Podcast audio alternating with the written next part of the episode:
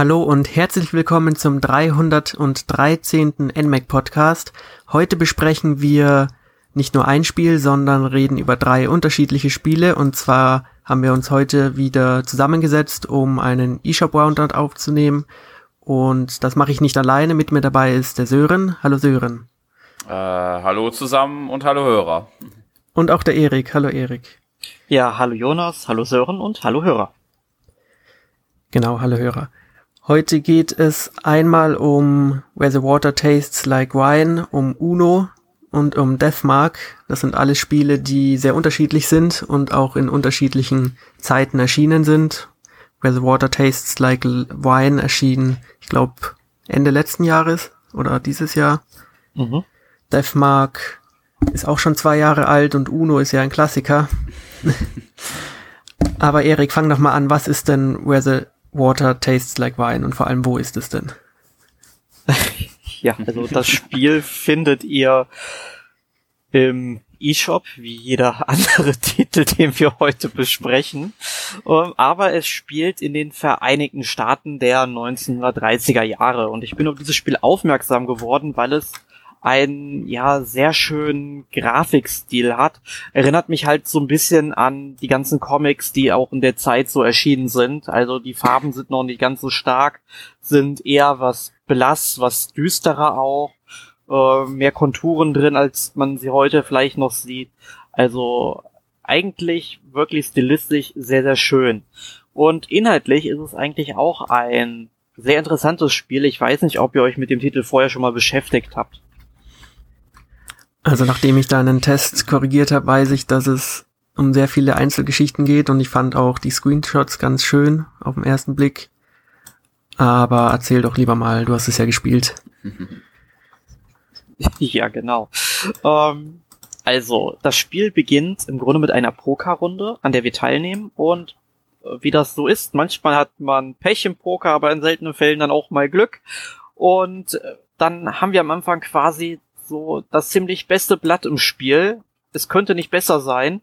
Und in dem Moment toppt dann unser Rivale noch sein Einsatz. Und ja, ähm, da können wir dann unmöglich mitgehen, weil wir einfach diese finanziellen Kapazitäten nicht mehr haben. Der macht uns dann aber eben das Angebot, äh, dass wir ihm unser Wort geben und dann seiner Schuld stehen, falls wir verlieren sollten. Und ich meine, wir haben das beste Blatt, wir können im Grunde nicht verlieren. Ähm, und ähm, ja, willigen dann halt ein, aber in dem Moment, wo wir dann wieder auf die Karten schauen, ist unser gutes Blatt verschwunden und stattdessen sind da irgendwelche Tarotkarten und wir wissen überhaupt nicht, was gerade passiert und welche Bedeutung die haben und so weiter und so fort. Und unser Gegenüber entpuppt sich dann auf einmal als Wolf. Wir sind dann ein Skelett und unsere Aufgabe besteht darin, durch die Vereinigten Staaten von Amerika zu reisen zwölf Reisende zu finden und deren äh, Geschichten ja zu hören und zu verstehen. Aber die Reisenden wollen uns diese Geschichten nicht einfach so erzählen. Wir müssen ihnen dafür auch Geschichten erzählen. Und in diesem Spiel, also Where the Water Tastes Like Wine, gibt es über 200 Geschichten, die wir in den ganzen Vereinigten Staaten aufklauben können.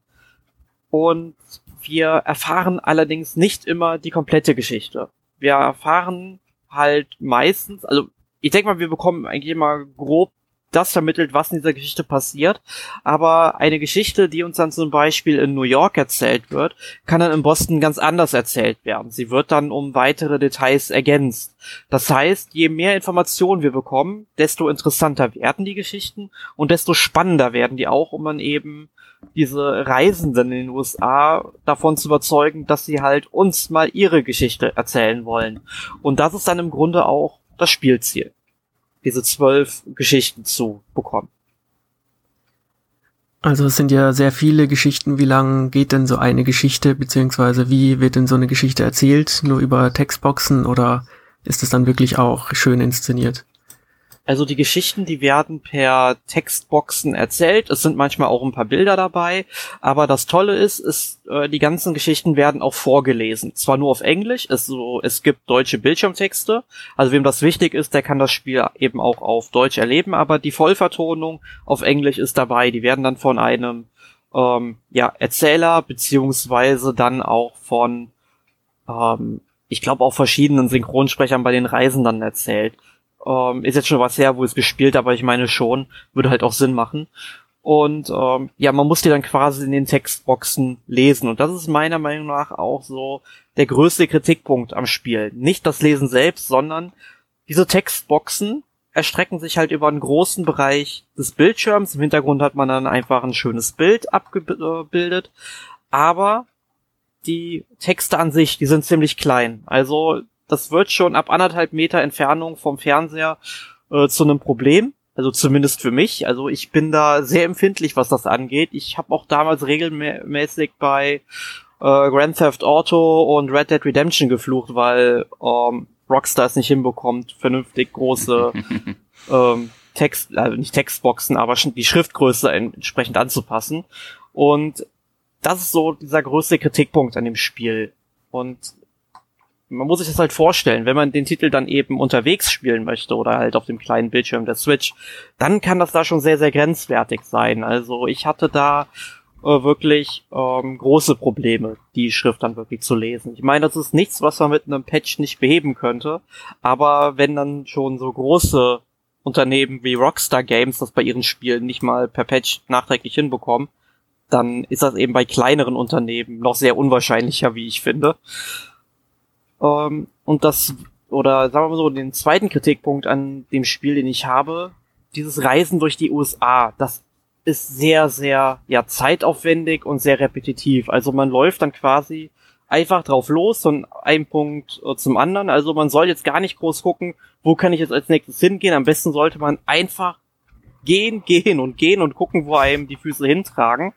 Und wenn man dann irgendwann sich so ein bisschen an das Spiel gewöhnt hat, dann kann man auch verschiedene andere Transportmöglichkeiten finden. Also man kann zum Beispiel auch an einer vielbefahrenen Straße mal schön den Daumen raushalten, dann äh, per Anhalter fahren, dann ähm, läuft die Fahrt so ein bisschen allgemein ab, denn die Staaten sind wirklich groß. Also ich habe es, glaube ich, in der ersten Spielstunde gerade mal so von äh, so diesen Bereich um Boston und New York mir mal anzuschauen äh, hinbekommen. Also da kann man sehr viel Zeit versenken. Wenn man dann allerdings größere Strecke, also ähm, ja, zurücklegen möchte, dann sollte man vielleicht auch überlegen, mit der Bahn zu fahren. Nur eine Bahnfahrt kostet natürlich auch Geld. Das heißt, man kann dann irgendwie auch in den größeren Städten wie New York dann auch entweder betteln gehen oder man äh, geht arbeiten und versucht dann halt an das Geld ähm, zu kommen. Man muss sich halt entscheiden, was man machen will. Äh, manchmal das eine Erfolg, manchmal das andere. Ist halt so ein bisschen Glücksspiel dabei. Und dabei wird einem dann halt auch noch eine Geschichte erzählt. Also es hat halt auch einen Vorteil, das zu machen, um an Geld zu kommen, um die Geldbörse zu füllen, weil die Geschichte kann man dann wiederum auch weiter erzählen. Und wenn man jetzt zum Beispiel mit der Bahn nicht fahren will, wenn man nicht das Geld hat, dann kann man auch einfach ja sich äh, in einen Güterzug äh, transportieren. Also man kann da halt reinspringen und dann halt schwarz fahren. Allerdings kann es halt eben vorkommen, dass bei der Warenkontrolle natürlich ähm, ja, dass die Leute ähm, dann auf uns aufmerksam werden und dann wird man halt verprügelt und das geht dann auf Kosten der Lebensenergie, dann muss man halt wieder was essen, was halt auch wieder Geld kostet, also es ist ein Teufelskreis. Also sind da ja tatsächlich Ressourcensysteme vorhanden. Ja, so, so marginal, also es gibt dann eben eine Anzeige, halt einfach so ein Kreis und man sieht halt, wie weit der gefüllt ist. Man weiß jetzt nicht genau, wie viel jetzt irgendwas kostet. Also es gibt jetzt keine Werte an sich. Man sieht halt nur, okay, wenn ich essen will, dann wird irgendwie die Hälfte der Geldbörse geleert, wenn ich hier in dieser Stadt esse. Ungefähr. Dann kann man halt ungefähr abschätzen, was man dann eben äh, belechen müsste. Ja, aber es ist grundsätzlich aber ein sehr interessantes Spiel und auch die Geschichten, die sind halt super interessant. Also manche sind lustig, andere sind traurig, andere handeln von irgendwas Übernatürlichen. Ähm, da will ich überhaupt nicht jetzt groß spoilern, weil ich glaube, das sollte man halt am liebsten auch schon äh, selbst erleben. Aber die Narration in diesem Spiel steht ganz klar im Mittelpunkt. Also man muss schon bereit sein, die diese Texte lesen zu wollen und im besten Fall auch noch so ein gutes Erinnerungsvermögen zu haben. Ja, wo habe ich die jetzt aufgeschnappt und sowas und ähm, weil irgendwann hat man halt so viele Geschichten gehört und ja, dann wird es teilweise so ein bisschen schwierig, dann verschiedene Informationen zuzuordnen. Ähm, aber trotzdem, es macht sehr viel Spaß eigentlich, wenn man sich darauf einlässt. Aber ich finde, dieses Spiel sollte man allein schon wegen der Schriftgröße dann lieber auf dem PC spielen, weil von so einem PC-Monitor, da sitzt man halt Meter entfernt maximal, wenn nicht sogar weniger, und dann kann man das auch alles problemlos lesen. Und da das Spiel ja sowieso sehr gemächlich ist, kann man das auch sicher super mit der Maus steuern. Also da sehe ich jetzt keine großen Probleme. Ja, leider ein oftmals auftretendes Problem bei Switch-Spielen, dass halt die Schriftgröße mhm, nicht groß genug ist. Ja. Und wie du schon gesagt hast, weil halt auch die Entwickler wahrscheinlich immer nah am Monitor sitzen und das dann nicht realisieren irgendwie. Obwohl es eigentlich schon seit Jahren so ist, dass viele Spiele eine zu kleine Schriftgröße haben. Aber das ist, ist halt leider so. Das ist ein Problem, das haben wir seit 2005, seit die erste HD-Konsole, sprich die Xbox 360 rausgekommen ist. Seit diesem Jahr existiert dieses Problem in der Theorie. Ich weiß jetzt nicht, ähm, wie viele Spiele es insgesamt betrifft, denn es gibt ja auch noch andere Spiele, vor allem JRPGs, wo man dann auch noch richtig große Textboxen mit einer sehr angenehmen Schrift hat. Also es funktioniert anscheinend, dass das geht. Ähm, aber ähm, ja. ja. ich weiß noch früher den alten 4 zu 3 Mon äh, Röhrenmonitor. Da war noch alles sehr groß. Ja, da hat man alles noch sehr gut lesen können. Ich meine, da gab es zwar auch schon Spiele, wo die Schrift teilweise ein bisschen grenzwertig war. Zum Beispiel, wenn ich mich an die Hack Slays so Herr der Ringe erinnere auf dem Gamecube. Ähm, aber ganz im Ernst, das liest man dann einmal, was da unten steht. Man kneift ein bisschen die Augen zusammen und dann kann man es halt identifizieren, ohne genau hinzugucken, ja. Und ähm, dann geht das schon. Aber bei so einem Spiel, wo es wirklich aufs Lesen ankommt, da darf sowas nicht passieren. Stimmt. Gut. Ich denke mal, damit haben wir einen guten Eindruck über Where the Water Tastes Like Wine bekommen. Ja, ich überlege gerade noch, äh, wie teuer es war. Ach so, genau. Kostenpunkt sollte man vielleicht dazu sagen. Es ist nicht gerade günstig. Es kostet 20 Euro im eShop. Also ähm, da muss man schon etwas für so einen E-Shop-Titel in die Tasche greifen. Aber wenn man halt viel lesen will und dann noch kein Problem mit dieser zu kleinen Schriftgröße hat und vielleicht auch mit den auf Dauer zu ermüdenden Laufwegen, ähm, dann kann man die 20 Euro sicherlich gerne ausgeben oder man wartet halt auf einen Sale und zahlt dann, weiß ich nicht, 5 bis 10 Euro dafür. Genau, kommt ja auch mal vor. Das nächste Spiel ist ein bisschen günstiger und zwar hat Sören Uno gespielt. Wie viel genau. hast du denn dafür gezahlt? Ich habe, als ich es geholt habe, tatsächlich vier Euro gekostet, weil es damals zum Sale war. Ich glaube, der ist jetzt vorbei. Jetzt äh, gibt's das für 10 Euro im E-Shop, was aber immer noch, finde ich, sehr günstig ist. Ähm, ja, Uno, ein, äh, denke ich mal, sehr bekanntes Spiel. Ich glaube, man müsste, glaube ich, die Leute suchen, die es nicht kennen oder zumindest auch nicht die deutsche oder deutschere Variante, die sich ja Mau Mau nennt. Ähm, ähm, Sören, du hast jemanden gefunden. Ich kenne Uno nicht. Also ich kenne das Spiel schon vom Namen her, aber okay. du, da, du darfst, ja, es ist schockierend, ich weiß, aber äh, du darfst mir gerne mal äh, und für die anderen zwei Nasen, wenn überhaupt da draußen, die das Spielprinzip nicht kennen, aber gerne mal so ein bisschen erklären, wie Ono beziehungsweise Mau Mau funktioniert. Das kann ich gerne tun. Also ähm, wir hatten ja gerade sogar schon in dem ähm, Where the Water Tastes Like Wine Spiel ja sogar auch ein Kartenspiel mit Poker man könnte fast sogar sagen, es geht in so eine sehr vielleicht leichtere Richtung. Also jeder Spieler bekommt äh, eine, ein Blatt an Karten. Das ist äh, variabel, wie man das ähm, handhabt. Das ist auch so allgemein im Spiel, dass man sehr viel Freiheiten hat, wie man das spielen möchte. Also die Regeln kann man schon recht gut äh, äh, anpassen nach den eigenen Vorlieben. Und das Ziel des Spiels ist es, alle Karten äh, halt abzulegen. Man zieht drei um, jeder muss dann eine Karte ablegen. Es gibt äh, nummerierte Karten, ähm, die dann auch noch eine äh, Farbe haben, also rot, äh, grün, blau und gelb. Und man muss dann halt immer gucken, man kann halt entweder nur eine Farbe ablegen oder halt nur eine Zahl, auf die die schon abgelegt wurde. Wenn man das nicht kann, muss man dann halt entweder eine ziehen oder je nachdem sogar, das kann man auch einstellen, man muss so lange ziehen, bis man dann halt eine ablegen kann oder man zieht ja dann nur eine. Äh, und dann gibt's halt noch besondere Karten halt, wie ähm, dass man die Reihenfolge ändert, dass der nächste Spieler aussetzen muss oder dann halt das berühmte, dass der nächste Spieler dann halt noch Karten ziehen, also zwei Karten ziehen darf, beziehungsweise muss in dem Fall. Ähm, ja, ansonsten noch das äh, zu sagen, natürlich noch, man muss dann noch das ansagen, wenn man die letzte Karte ablegen oder beziehungsweise die, die vorletzte Karte ablegt und dann nur noch eine Karte hat, um dann möglicherweise das Spiel zu beenden und halt zu gewinnen.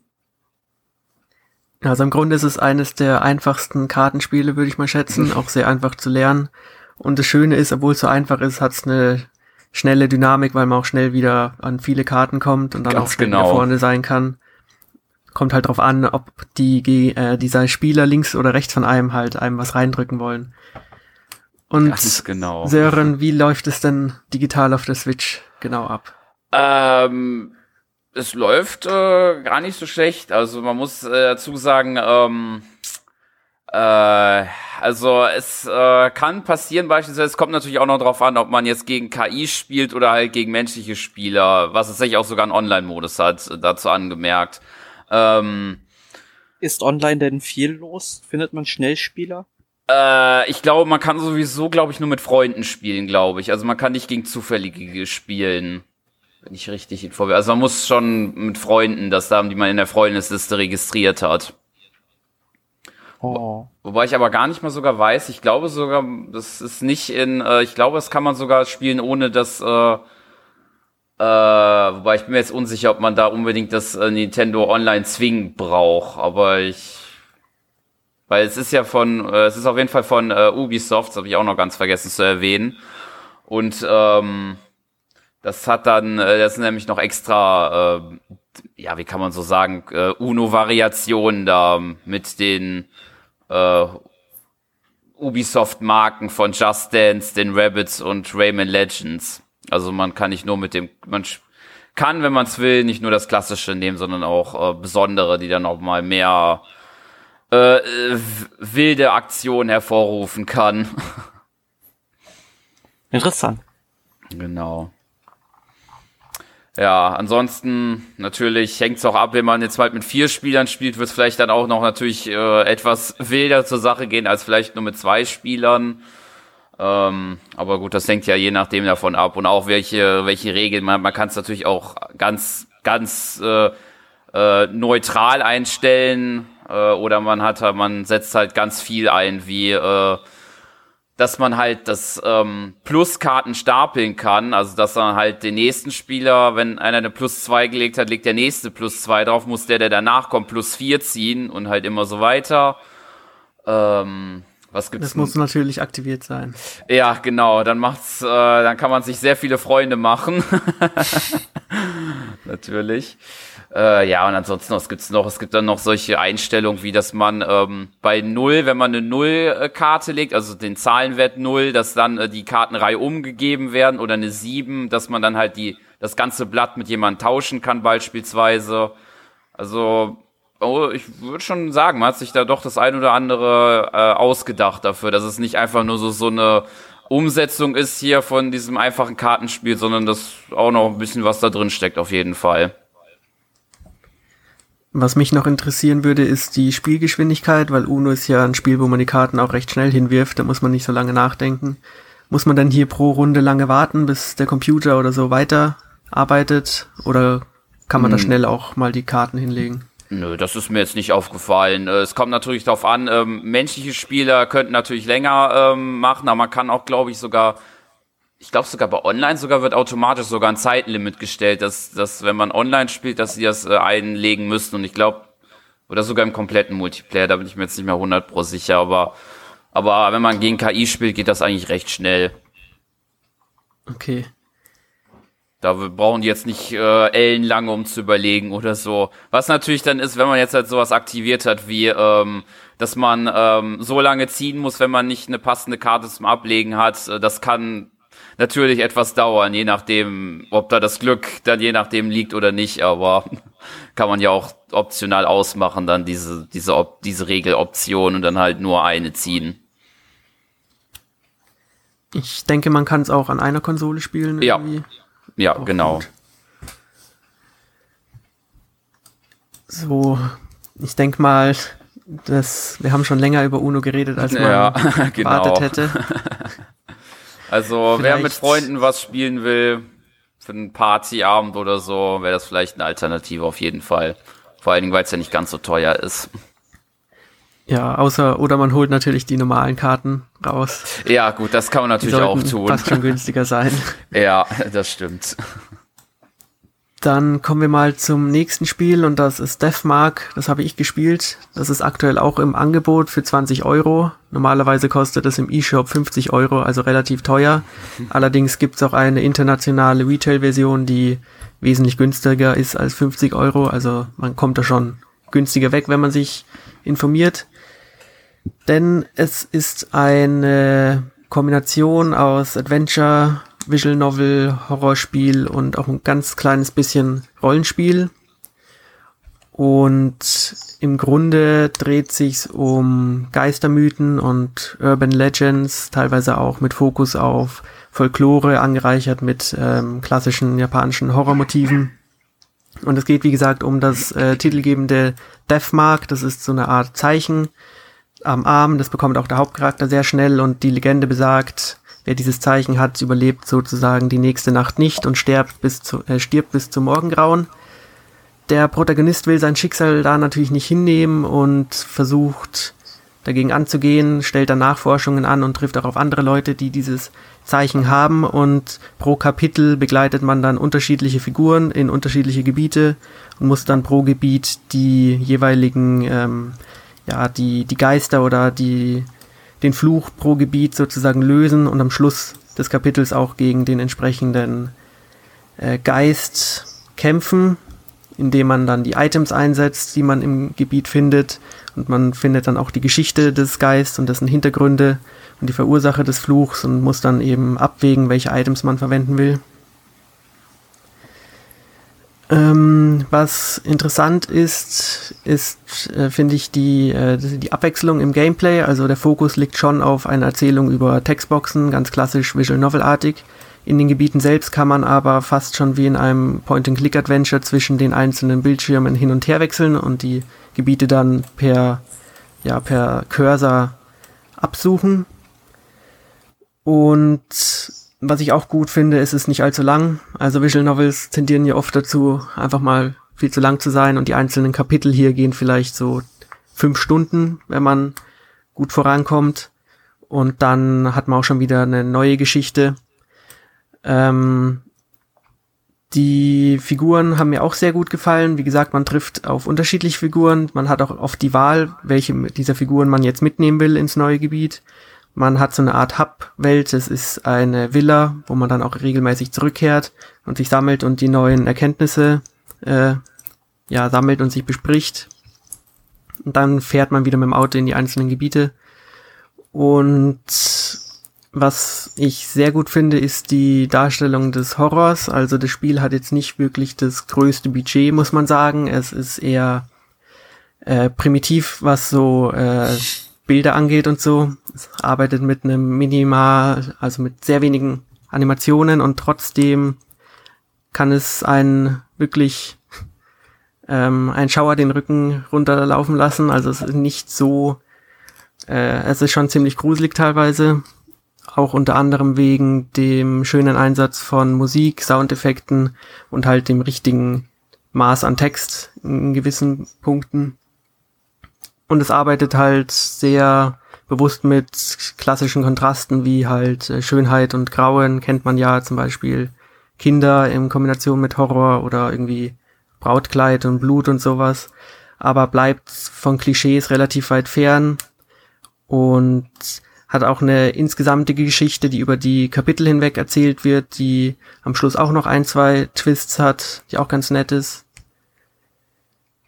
Ähm, ansonsten sollte man vielleicht noch sagen, dass es, was mir nicht so gut gefallen hat, sind die äh, Übersexualisierung der weiblichen Figuren, die ziemlich deplatziert kommen, weil es ist ja ein Horrorspiel und trotzdem gibt's pro Kapitel ein, zwei Bilder, die dann doch mal die äh, ja, Freizügigkeit der Figuren so ein bisschen betont. Die der Entwickler würde das als Fanservice bezeichnen. Exakt.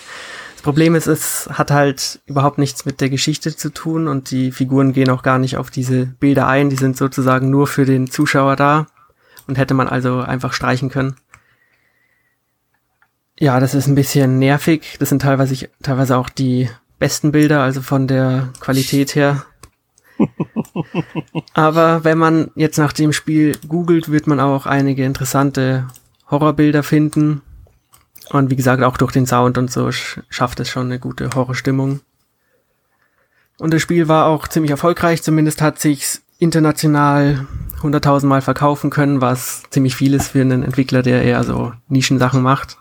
Und auch ein Nachfolger ist schon erschienen letztes Jahr bei uns im Westen. Und mal sehen, was da sonst noch so kommt. Das klingt auf jeden Fall ganz interessant, weil ich bin ja so Horrorspielen grundsätzlich nicht abgeneigt, denn manche Titel interessieren mich dann doch und das könnte eventuell ein Spiel sein, das mich anspricht. Ich muss also sagen, 20 Euro ist mir aber immer noch zu teuer.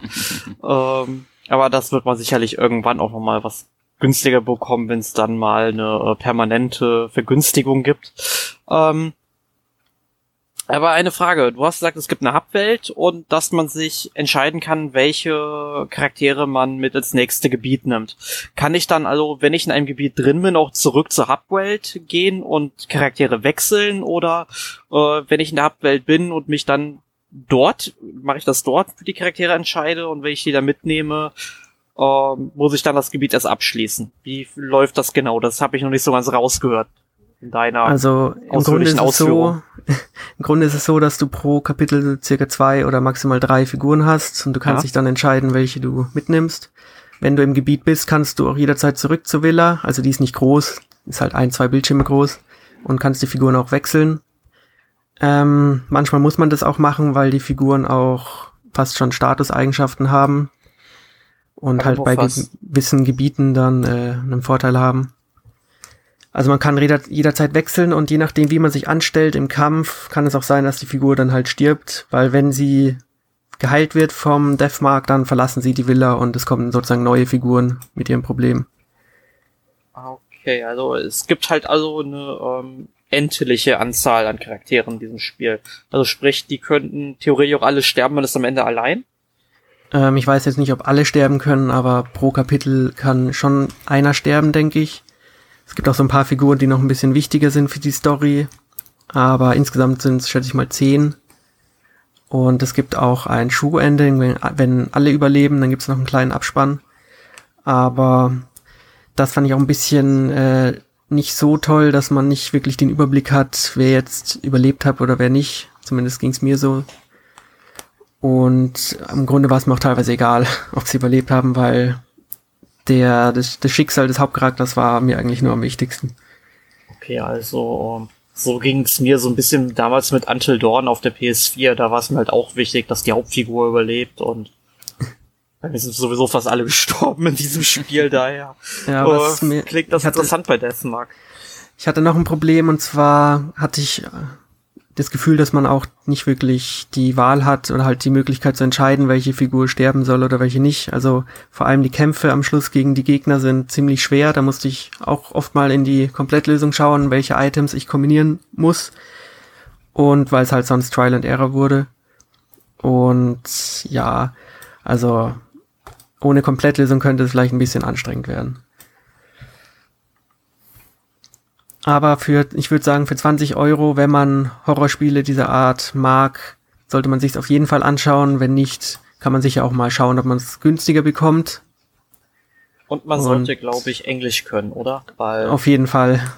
Es gibt weil das klingt nämlich nicht danach, als ob es auf Deutsch lokalisiert ist. Sowas gibt's leider nicht auf Deutsch, nur auf Englisch mit Texten und auch kaum Sprachausgabe, so ein bisschen japanische Fetzen eben. Mhm. Ähm, ja. Aber hat mich letztes Jahr im Herbst habe ich gespielt, doch positiv überrascht gehabt. Vor allem wegen der Abwechslung, die das Spiel hatte und nicht so elendig viel Text und immer nur dasselbe machen. Und ein ziemlich gutes Horrorspiel. So, dann glaube ich, haben wir die drei Spiele für heute behandelt und wir kommen zur beliebten Rubrik. Was haben wir letzte Woche gespielt? Sören, fang doch mal an. Äh, ja, dann würde ich sagen, fange ich zuerst einmal an. Es war ja diese Woche die ominöse Pokémon Direct. Äh, das war der zehnte, glaube ich, oder neunte, neunte, glaube ich, neunte Januar 2020. Ja, es gab zwei große Themen. Das eine, fast schon wenig überraschend, neue DLCs für Pokémon Schwert und Schild. Kann man da noch mehr Geld ausgeben, wer es will. Und der zweite Punkt war ähm, ein neues oder beziehungsweise ein Remaster von Pokémon Mystery Dungeon äh, Re äh, Erkundungsteam Rot und Blau, was es damals für Game Boy Advance und DS gab. Und äh, das in diesem Sinne gab es dann da zu diesem zu diesem Remaster dann eine Demo, die habe ich gespielt. Die geht auch gar nicht so kurz, nur endet ein bisschen abrupt, würde ich sagen. Ähm, interessanter erster Eindruck, würde ich sagen. Und was habe ich noch gespielt? Ansonsten habe ich noch, äh, war ja bei Uno Rayman vorkam, habe ich um meine Kindheit wieder aufzuleben, etwas äh, Rayman 3 gespielt. Ja, ich glaube, das wäre es soweit von mir. Und wie fandest du die Pokémon Direct? Äh, ja, gut. Äh, an sich habe ich mich über Mystery Dungeon gefreut, weil ähm, da gab es ja schon ein bisschen länger nichts mehr und den Teil habe ich jetzt nicht so gespielt. Gut, zu den DLCs von äh, Schwert und Schild kann man allgemein so, das so oder so sind wie eigentlich auch die Spiele.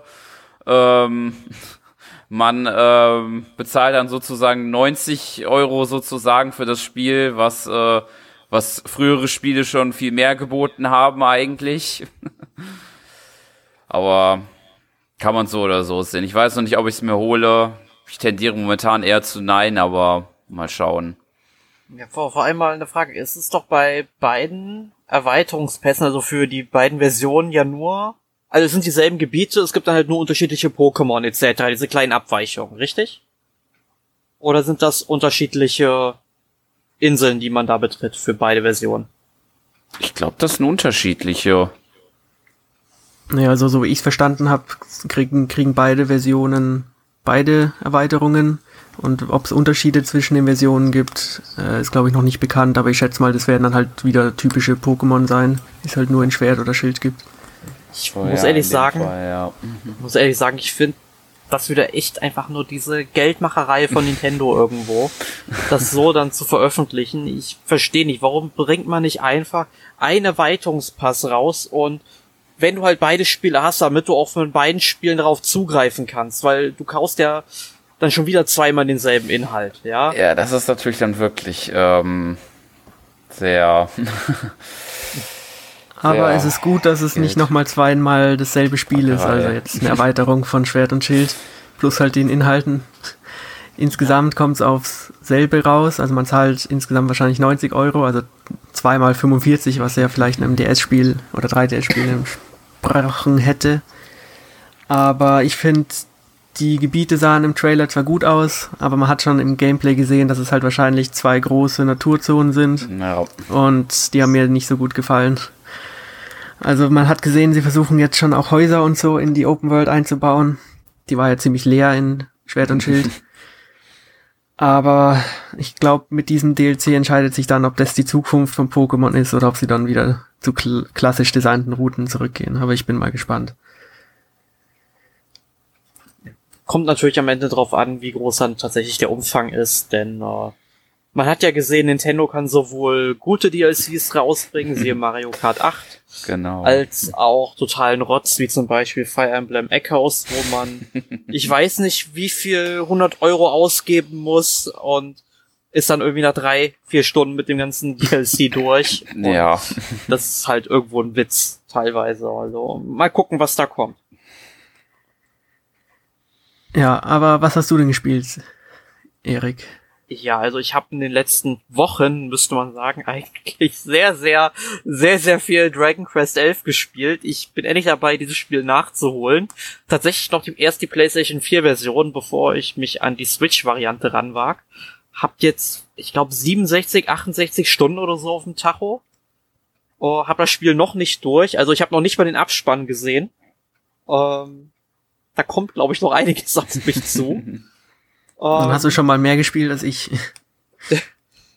ja, oh, aber du hast es, glaube ich, durchgespielt, ne? Vom, von der Story, oder? Ja, aber in, ich glaube, 40 oder so. Ja, ich meine, es ist ja halt auch unglaublich leicht, aber ich bin trotzdem immer noch im Grinding-Modus drin und ach, ganz ehrlich, ich habe meinen äh, meinen Hauptcharakter, der hat jetzt eben das Talent erlernt, sowohl in der linken als auch in der rechten Hand ein Schwert zu führen. Und ich habe ihn jetzt in beide Hände eine Falkenklinge plus drei gesteckt. Ja, also sprich, die Falkenklinge äh, kann zweimal angreifen, sprich, der greift viermal pro Runde an. Der macht jetzt so 400 bis 500 Damage. Es ist lustig, einfach nur. Ne? Und ähm, das ist halt besonders dann bei so schwer besiegbaren Gegnern, also sprich Metallschleime oder Flüssigmetallschleime, die dann halt super viele Erfahrungspunkte geben, eine sehr große Erleichterung, denn es reicht ja, wenn einer dieser Treffer kritisch ist und schon ist das ganze Ding pulverisiert und kann nicht mehr fliehen und gibt dann halt entweder 2000 oder 10.000 Erfahrungspunkte. Und ja, das, das läppert sich halt irgendwann, ne? Also ich muss halt sagen, es ist meiner Meinung nach nicht so das beste Dragon Quest. Also ich finde, es ist auch sehr overrated. Ähm, ich habe keine Ahnung, was da jetzt noch so groß kommt, aber es bedient sich halt erstmal frech an früheren Dragon Quest Spielen, also von der Story her teilweise, von, von der Darstellung der Welt und so weiter. Ähm, ähm, ich meine, ich habe und dann bedient es sich halt auch noch andere, auch noch an anderen Spielen. Ich meine, wir hatten hier gestern schon mal drüber geschrieben, Jonas, dass mir halt aufgefallen ist, dass da ein Element vorkommt, was dann eigentlich aus Final Fantasy 15 stammt oder da sehr ähnlich auftritt. Ähm, aber ich meine, so ist das halt bei Rollenspielen. Das eine beeinflusst das andere. Das war immer so, das wird auch immer so sein, aber bei Dragon Quest 11 findet es mir halt, oder fällt es mir halt sehr, sehr stark auf. Ja, aber es ist trotzdem ein sehr cooles Spiel und ich will es dann auch hoffentlich mal so in den nächsten 30 Spielstunden gerne mal beenden, damit ich das auch mal ad acta legen kann. Denn momentan habe ich die Zeit für so lange Spiele noch. In ein paar Wochen ist das vorbei. Äh, da funktioniert das bei mir nicht mehr. Ja, und ansonsten habe ich noch ähm, Shovel Knight King of Cards gespielt. Ich meine, wir können nicht genug von Spielen haben, in denen Karten drin vorkommen, wie wir heute merken. Ja. Ähm, ist dann quasi eine neue Kampagne für Shovel Knight. Also wenn man die Treasure Trove Edition hat, dann kann man sich das jetzt kostenlos runterladen. Wenn man das nicht hat, dann zahlt man dafür, ich weiß nicht, 15, 20 Euro oder sowas und ist dann, glaube ich, auch nochmal so von der Spielzeit her ungefähr so lang wie das normale Shovel Knight, vielleicht sogar ein bisschen länger. Also ich würde mal sagen, so um, um die 15, ja, sagen wir mal 10 bis 15 Stunden, je nachdem, wie viel man da holen will. Und ist halt so ein 8-Bit Retro-Titel, der sehr an Mega Man erinnert. Aber das hat Shovel Knight ja auch und, und natürlich auch an DuckTales und sowas. Aber jetzt haben sie da auch noch so ein Kartenspiel eingebaut. Tjost nennt sich das.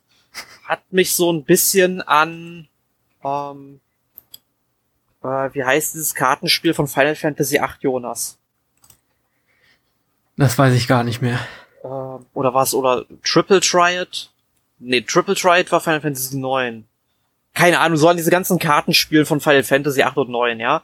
Äh, erinnert mich so ein bisschen daran. Nur man hat jetzt hier auf den Karten dann äh, Pfeile abgebildet, in welche Richtung man ähm, eine Karte verschieben kann und man muss halt gucken, dass man am Ende auf dem, also es kommt jede Runde eine Karte dazu und ähm, man kann daneben liegende Karten natürlich auch wegschieben, inklusive einmal raus über den Rand, aber danach kann man es in die Richtung nicht mehr schieben und da muss man halt auch gucken, dass sich da verschiedene Pfeile nicht gegenseitig halt blockieren und sowas. Also es ist ganz intelligent irgendwo gemacht, aber es ist unglaublich nervig am Anfang da mal durchzublicken und sich reinzusteigern und das hätte man einfach besser machen können.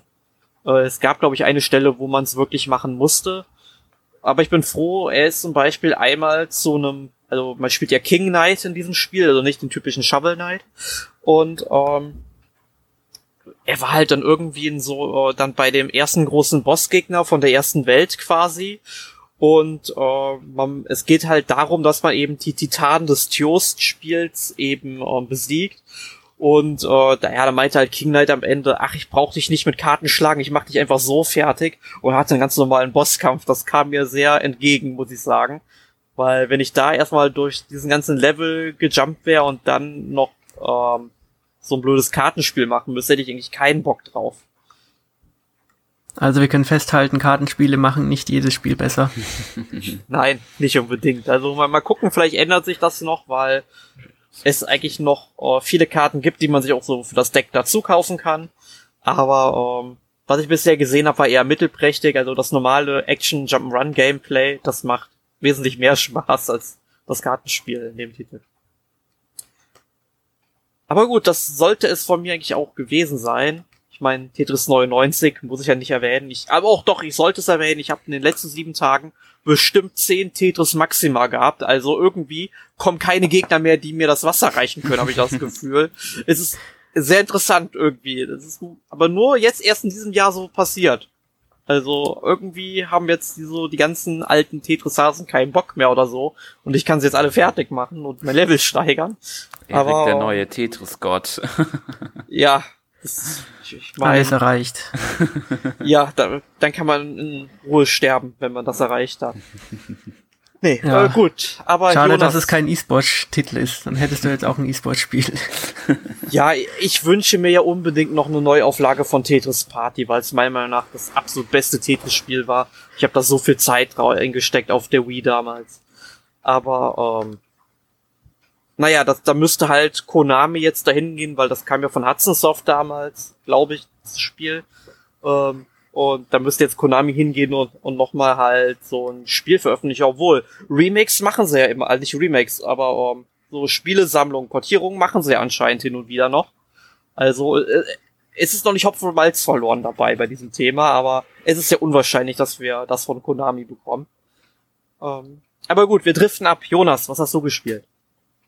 Ich habe hauptsächlich ein Spiel gespielt und zwar Tokyo Mirage Sessions Sharp FE Encore ein japanisches Rollenspiel, das, wenn dieser Podcast erscheint, auch schon in naher Zukunft erscheint, nämlich am Freitag und auch der Test dazu dürfte in den nächsten Tagen, wenn nicht sogar auch heute schon erscheinen.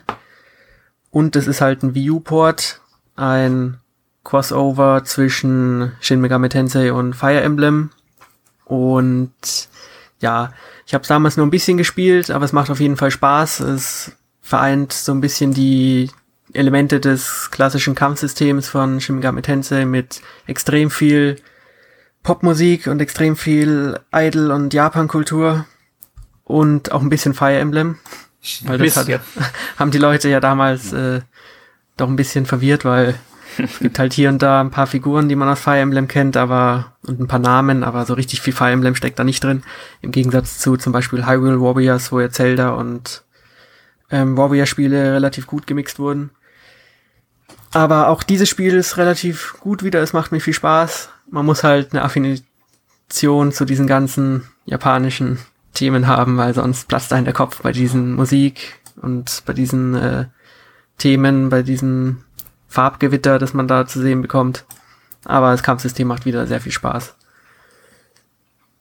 Und ansonsten habe ich nichts gespielt, aber auch nächste Woche haben wir natürlich wieder einen Podcast und da geht es um ein Spiel, das auch inzwischen schon erschienen ist. Ich denke, du, Erik, redest mit Arne über Dr. Kawashima.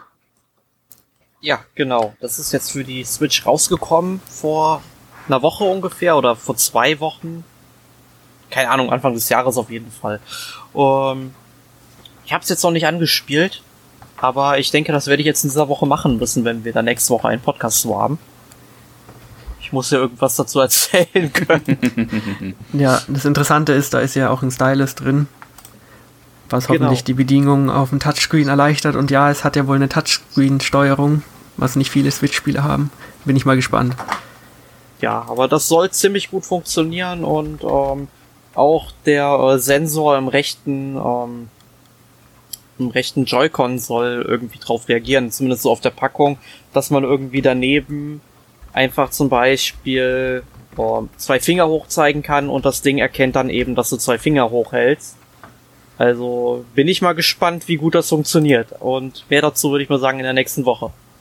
Genau. Dann bedanke ich mich bei euch, dass ihr heute dabei wart bei dem eShop Roundup und natürlich auch bei den Hörern fürs Zuhören und bis zum nächsten Mal. Ciao. Tschüss. Tschüss.